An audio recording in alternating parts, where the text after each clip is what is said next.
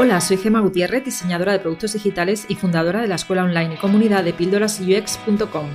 Si deseas aprender diseño de experiencia de usuario con un enfoque humanista, este es tu lugar. Vamos a comenzar. Hace tan solo cuatro meses decidí lanzar el curso Crea tu portfolio UX y el motivo principal fue ver que mis alumnos de la escuela de trazos al terminar el máster pues no tenían ningún apoyo en la continuación de las tareas que debían de hacer ¿no? para buscar trabajo. Cuando hablo de tareas me refiero precisamente a crear ese portfolio UX eh, con ese proyecto principal que han hecho en el máster y también a crear su currículum y que se lo revise pues alguien que, tenga un perfil más senior. Y analizando las necesidades de mis alumnas y alumnos que han terminado este máster eh, de UX y visual y salen al mercado laboral, pues eh, se encuentran con que eh, cada vez está más saturado de perfiles junior, ¿no? Y claro, no, no tienen muy claro pues cómo pueden destacarse, ¿no? El caso es que el momento actual es bien distinto al de antes de la pandemia y mucho más si lo comparamos con los años de bonanza, por así decirlo, del mundo UX, ¿no? Que fueron entre el 2015 y 2018, donde es verdad que había muchísimas ofertas laborales y muy pocos profesionales, ¿no? Eh, entonces había muchísimas posibilidades de colocarse en un trabajo nada más acabar de estudiar UX y de hecho, o sea, eso era una realidad, al menos en España. Yo hablo siempre del país donde vivo, ¿no? No puedo opinar por los demás, aunque yo en el 2017 estuve en Estados Unidos y allí era pues como muchísimo más que en España, vamos, era, claro, es muchísimo más grande, también tiene sentido, ¿no? El caso es que debido al boom de, a nivel laboral de, de, buscar en muchas empresas perfiles UX, también surgieron en paralelo muchas escuelas presenciales que ofrecían la formación de experiencia de usuario, ¿no? unas mejores que otras, eh, con, en general con una diferencia, diferencias grandes de precio, también dependiendo de esas horas de formación y, también de, pues, evidentemente del nombre de la escuela, ¿no? Cuanto más conocida la escuela, pues más, más, más costo va, a tener el curso. Y he llegado de hecho a ver formaciones que cuestan 7.000 euros, 14.000 eh, euros, eh, pero que claro, tienen muchas horas de formación y otras que igual eran solamente un fin de semana de formación y ya eran 700 euros, ¿no? Pero bueno, independientemente del curso, del máster que, tú hicieras, si eres junior a día de hoy, independientemente de esto, eh, pues ahí te tengo que dar una, una, mala y una buena noticia, ¿no? La mala es que, como te he dicho antes, hay ya muchos, muchos junior y ex junior buscando trabajo ahora mismo y de todas estas escuelas, eh, pues están saliendo hornadas de personas ahí fuera a buscar trabajo que no tienen experiencia, ¿no? Pero eso sí, tienen toda la ilusión del mundo de encontrar un trabajo en tecnología como UX designer y, bueno, ahí, em, ahí pues está el problema, ¿no? Que encima han venido esta pandemia a fastidiar un poquito más la situación, ¿no? Pero bueno, vamos a la buena, la buena noticia. Eh, la buena, y ya te lo digo desde mi perspectiva de diseñadora UX eh, ya con bastantes años de experiencia, es que no todas las personas que salen de estudiar tienen claro que se quieran dedicar a ello y mucho menos tienen la paciencia y la constancia que se necesita ¿no? para dedicar ese tiempo y ese esfuerzo, evidentemente, que son necesarios para crear un buen portfolio UX, tener un buen perfil de LinkedIn y un buen currículum. O sea, redactar un buen currículum, ¿no? Que se, acorde a lo que piden esas ofertas laborales. La otra buena noticia, o sea, fíjate, te he dado una mala y te voy a dar dos buenas. la otra buena es que conseguir trabajar en tecnología, sea cual sea el ámbito, es asegurarte de alguna forma el futuro.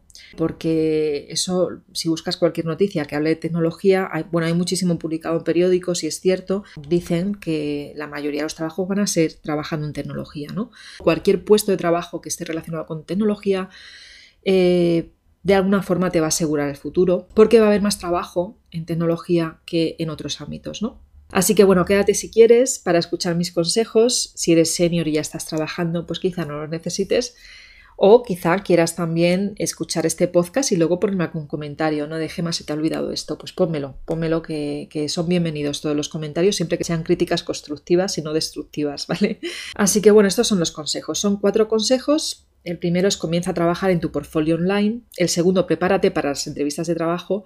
El tercero es aprende a utilizar mejor LinkedIn. Y el cuarto, comienza a trabajar en tu reputación online, es decir, en tu marca personal. Vamos al primero, que es comienza a trabajar en tu portfolio online. También te digo aquí que también es bueno que lo tengas en formato PDF.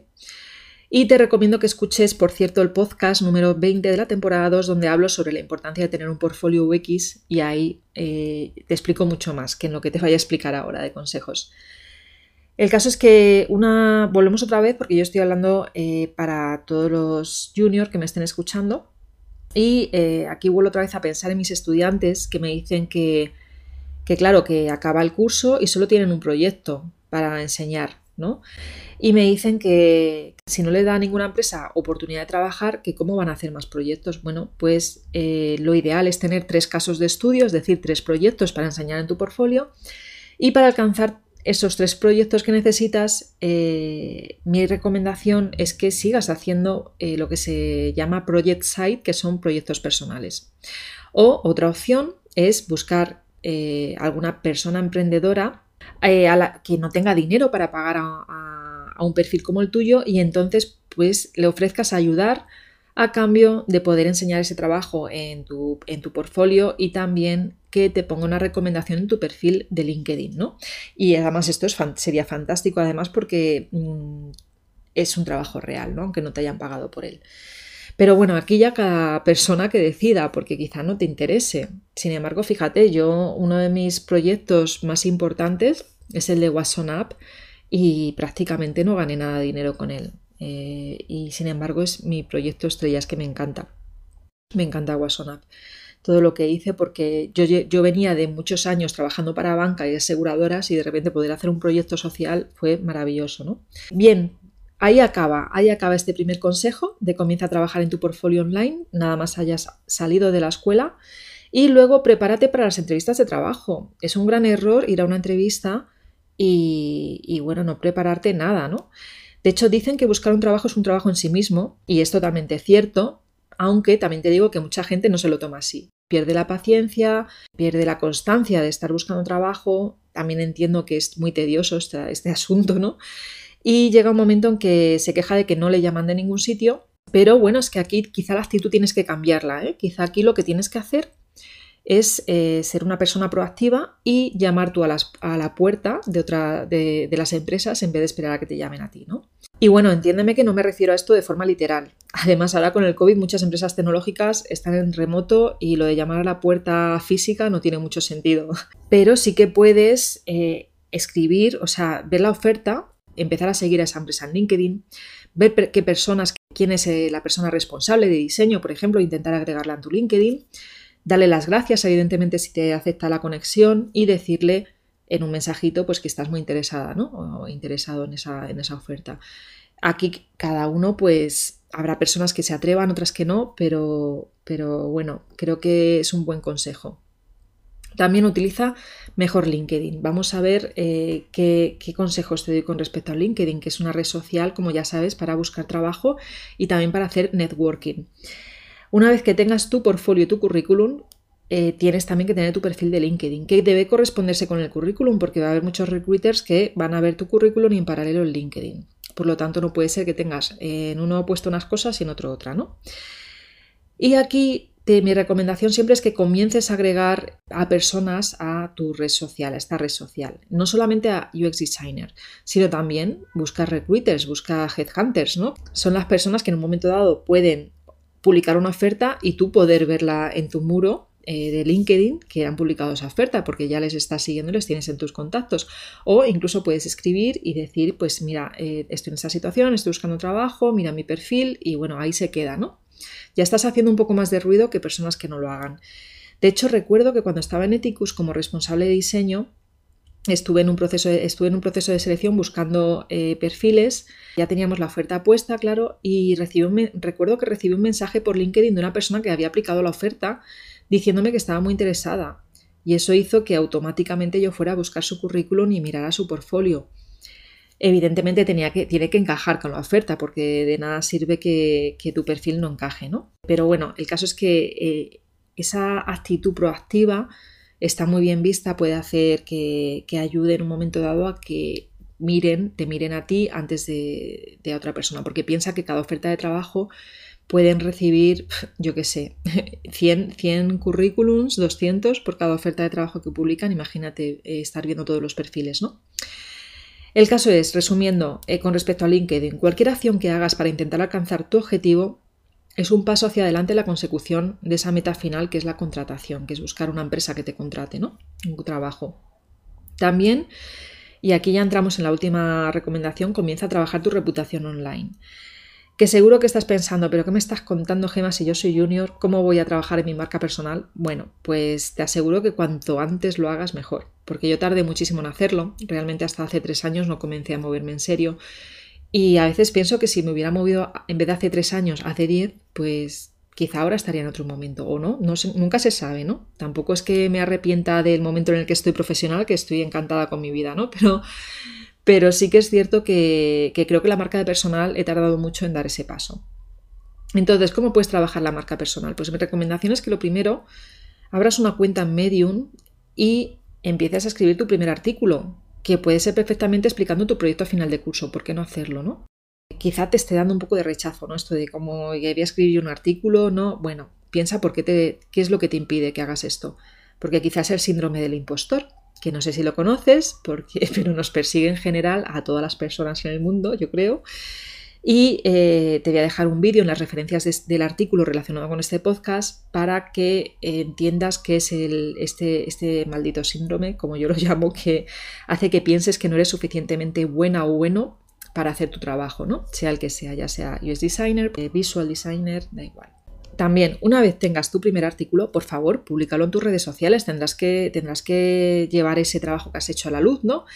Como mínimo, públicalo en LinkedIn con sus correspondientes hashtags para que otras personas lo lean y te vayan conociendo. También veo que últimamente muchos, bueno, últimamente, hace ya más de un año que lo llevo viendo, eh, desde que me muevo con Píldoras UX, con las redes sociales, Veo que muchos eh, UX designers que me siguen también están creando su perfil profesional en Instagram y enseñando allí ya sea sus trabajos o explicando conceptos teóricos del UX, que con esto en realidad lo que consiguen es que otros UX designers les sigan, ¿no? Pero esto no deja de ser, este no es un, su objetivo no es buscar trabajo a través de Instagram, sino eh, pues hacerse un referente, o sea, generar una reputación online, ¿no? Para que de manera que tú cuando estés buscando un trabajo, si buscan tus redes sociales, pues encuentren tu Instagram, encuentren tu Twitter y encuentren, evidentemente siempre van a ir a LinkedIn, pero también eh, si luego digamos que pasas la primera activa o, están un poquito más interesados en tu perfil, estas personas van a ir a buscar eh, otras redes sociales, ¿no? O incluso harán una búsqueda de ti en Google, ¿no? Poniendo tu nombre a ver qué sale. ¿Y por qué no? ¿Por qué no vas a abrir un Instagram ¿no? Eh, para, trabajar eh, poquito a poco tu reputación online? Otra forma de hacerte ver, de destacar un poquito, es poner comentarios en las publicaciones de otras personas. En realidad, mi consejo es que hagas ambas cosas, publicar y poner comentarios. Yo reconozco que esta última me da un poquito más de pereza, pero bueno, a ti espero que no te pase esto, ¿no? Y ya, bueno, estos son los consejos, ya tan solo te voy a dar algunos errores que creo que debes de evitar. El primero, nunca vayas a una entrevista de trabajo sin haber mirado antes qué hace la empresa. ¿Por qué? Pues porque esta pregunta te va a caer fijo. Y si no sabes responderla, pensarán que no tienes ganas de trabajar allí, que no te interesa realmente la empresa. Y lo mejor que piensen que sí, porque si no, te descartan directamente. Otro error, si aplicas para una oferta, asegúrate que tu currículum se corresponde con lo que piden. Me acuerdo una vez que me pasó que una recruiter me, me llamó por teléfono era más tipo headhunter, ¿no? Que es como son mucho más colaborativos, eh, están mucho más interesados en que, al final te contraten, supongo porque se llevan su comisión, ¿no? Y, ella me decía, no, no, pero es que en tu currículum, Gema, mira por favor la oferta y si pone que tienes que saber hacer prototipado rápido, wireframes, eh, Figma, tal, por favor asegúrate que tu currículum también lo pone. Y me quedé un poco en plan de, ah, vale, es verdad, es que yo mm, pues no me he dado cuenta que tengo que poner exactamente las palabras eh, para que piensen que sé todas estas, eh, todas estas habilidades que estáis poniendo, que estáis buscando, que lo vean en mi currículum, ¿no? Es importante. Entonces, ¿qué supone esto? Pues un trabajo extra, porque tendrás que revisar tu currículum eh, y quizá modificarlo dependiendo de la oferta a la que estés aplicando. Y esto es algo que te aseguro que mucha gente no hace. De hecho, yo no he hecho esto en muchísimos años y a día de hoy no busco trabajo porque ya lo tengo, pero, pero si vuelvo a buscar trabajo, te aseguro que el currículum lo modifico por oferta laboral que aplique. Así que mejor que lo tengas ahí en la nube y que sea rápido de modificar. Luego ya, otro error. Si no tienes experiencia, no mientas, por favor. Es mejor que te contraten sabiendo que eres junior a que piensen que tienes experiencia, ni siquiera ya que eres senior, que tienes algo de experiencia, y entonces lo que te puede pasar es que no pases el periodo de prueba. Y esto te puedo asegurar que va a ser traumático para ti y para las personas que trabajen contigo en esa empresa. Así que no mientas, ¿vale? Sé honesta y honesto siempre pero tampoco, a ver, tampoco digas que no vales para nada, o sea, hay que saber venderse, ¿no? pero, pero no sin mentir, o sea, hay que aprender a venderse sin mentir, ¿no? El tema de los programas, eh, no te preocupes. Eh, que te piden Figma, que ves que en la oferta piden Figma y no sabes Figma porque tú sabes Sketch, pues te pones a ver videotutoriales de Figma, te pones a hacer ejercicios con Figma y cuando llegues a la entrevista de trabajo tú dices que sabes Figma. O sea, no digas que no sabes un programa, porque un programa se aprende, se aprende con videotutoriales en un fin de semana, porque al final casi todos los programas de diseño son parecidos. Así que no te agobies con ese tema. Y volviendo a la entrevista de trabajo, prepárate las preguntas como por ejemplo, ¿qué quieres aprender en este trabajo? ¿Dónde quieres estar en los próximos años? ¿Cuál consideras que es tu debilidad? ¿Cuáles son tus fortalezas? Si no llevas eso preparado, si no llevas las, las respuestas que vas a dar, te puedes quedar en blanco durante la entrevista y eh, no, va, no va a quedar bien, evidentemente. Ya voy acabando.